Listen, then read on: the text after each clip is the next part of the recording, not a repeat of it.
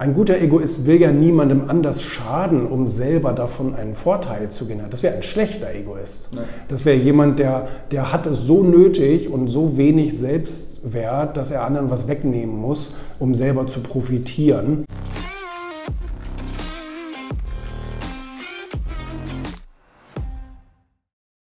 Was genau meinst du damit und warum ist es gut, auch ein Egoist zu sein? Auf jeden Fall.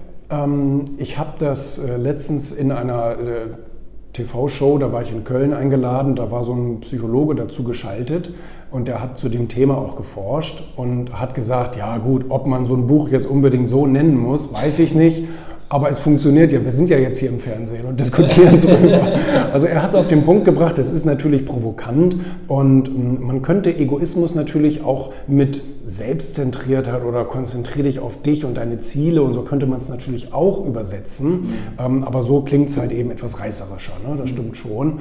Und deswegen habe ich aber trotzdem als, als kleinen ähm, äh, Zwinker genommen gute Egoisten. Also Leute, die es auch gut meinen. Mhm. Also ein guter Egoist will ja niemandem anders schaden, um selber davon einen Vorteil zu generieren. Das wäre ein schlechter Egoist. Ja. Das wäre jemand, der, der hat es so nötig und so wenig Selbstwert, dass er anderen was wegnehmen muss, um selber zu profitieren. Das ist es ja nicht. Und gerade als Unternehmer meine, bei den Unternehmern ist es immer am klarsten und auch am legitimsten, mhm. dass man sagt, ja gut, in der Wirtschaft ist das ja normal. Ja. Da ist man ja auf seinen Vorteil bedacht. Ja.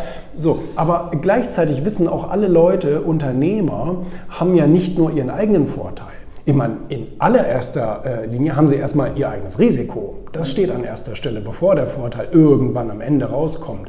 Aber erstmal kommt das Risiko, dann kommen die Mitarbeiter, die man anstellt und denen man Gehalt zahlt, die sich dadurch ein Leben leisten können, die Lohnsteuern, die wir für die abführen, die Kranken- und, und Rentenversicherungen und so weiter, die wir für sie abführen. Dann zahlen wir die Mehrwertsteuern, dann zahlen wir die Gewerbesteuern für den Landkreis, in dem wir arbeiten. Dann leasen wir oder kaufen wir Autos und Büroräume und, und so so weiter und so fort. Ne? Also wir tun natürlich sehr viel, kaufen Rohstoffe und so.